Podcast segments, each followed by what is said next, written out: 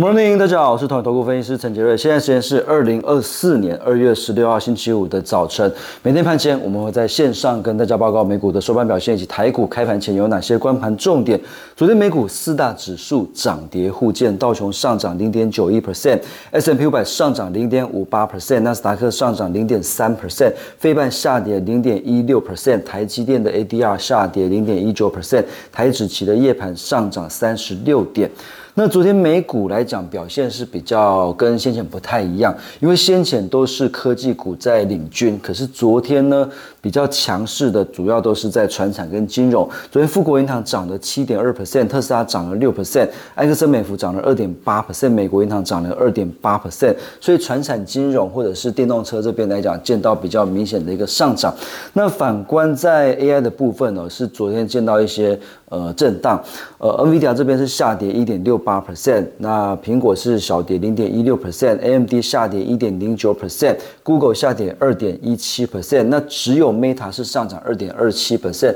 表现是比较亮眼。所以昨天美股的资金来讲，很明显，传产、金融、电动车是比较强的，AI 的部分是见到了一些。呃，短线的一个了结的一个震荡的一个卖压。那昨天有一个比较不好的数据公布，就是美国商务部它公布了一月份的零售销售，那是月减的零点。八 percent，这个是比市场预期的差很多，因为本来市场是预期月减零点二 percent，可是后来是月减零点八 percent，那所以表示说美国它的一月份的一个零售销售其实表现的是不好的，那这个就必就比较令人担忧，因为本来大家呃对于美国的二零二四年的上半年是有一些担忧，因为认为说整个呃美国的薪资下滑，美国的这个失业率可能会攀升。那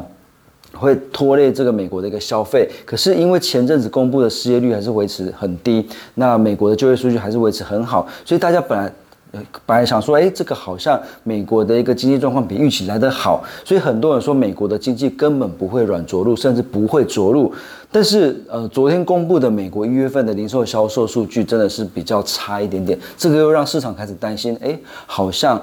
美国的经济消费状况没有想象中的这么好，那会不会大家又开始去讨论美国的经济在上半年会软着陆的这一件事情啊？那如果说终端需求不好的话，那呃。后续的一个企业的一个成长动能，当然就会受到一些影响。所以昨天 AI 股这边是稍稍受到一些拖累。那这这边来看的话，虽然说昨天 AI 股是稍作震荡，不过目前 NVIDIA、AMD 的一个股价都还是维持一个明显多头的一个格局。那就观察重要的一个均线，比方说月均线这边的呃有没有跌破？没有跌破的话，目前趋势都还是偏多的。那不过这边来讲，除了说刚才讲的美国的一个零售销售数据不如预期之外，还是有呃几个潜在的一个隐忧。第一个当然就油价，油价布兰特原油昨天收在八十二点八九，那股股价来看的话，这个油价的一个布兰特原油的一个 K 线图来看的话，其实最近的油价是酝酿在打一个底部形态，所以假设布兰特原油突破八十四点二的话，那这个底部就成型了，那可能趋势往上的话，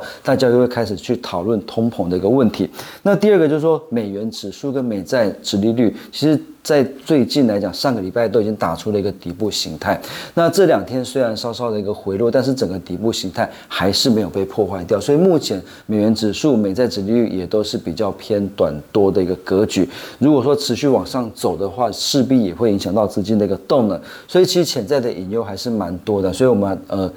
目前来讲都还是建议偏多操作，可是还是要居高思维。那另外就是在台股的一个部分啊，昨天台股开完盘表现得非常的强，大涨了五百四十八点，来到一八六四四。那昨天也也出现了将近五千亿的一个大量，呃，成交金额是四千九百二十六亿。那所以在高档创新高、创历史新高、爆大量的一个 K 线，它就非常重要。所以昨天 K 线的一个低点，它是落在一八五五零。那这个一八五零就变得非常关键。假设最近不跌破一八五零的话，都还是建议持续的偏多操作。可是假设一八五五零被跌破，那就表示说昨天才进场的投资人就是被被套牢了。那被套牢的可能就会有解套的一个卖压停损的一个卖压出来。所以一八五五零假设跌破了，那就会比较建议暂时先保守观望一点点。那没有破之前，当然还是持续的建议偏多操作。那昨天强势的族群非常的多啊，几乎是全面上涨。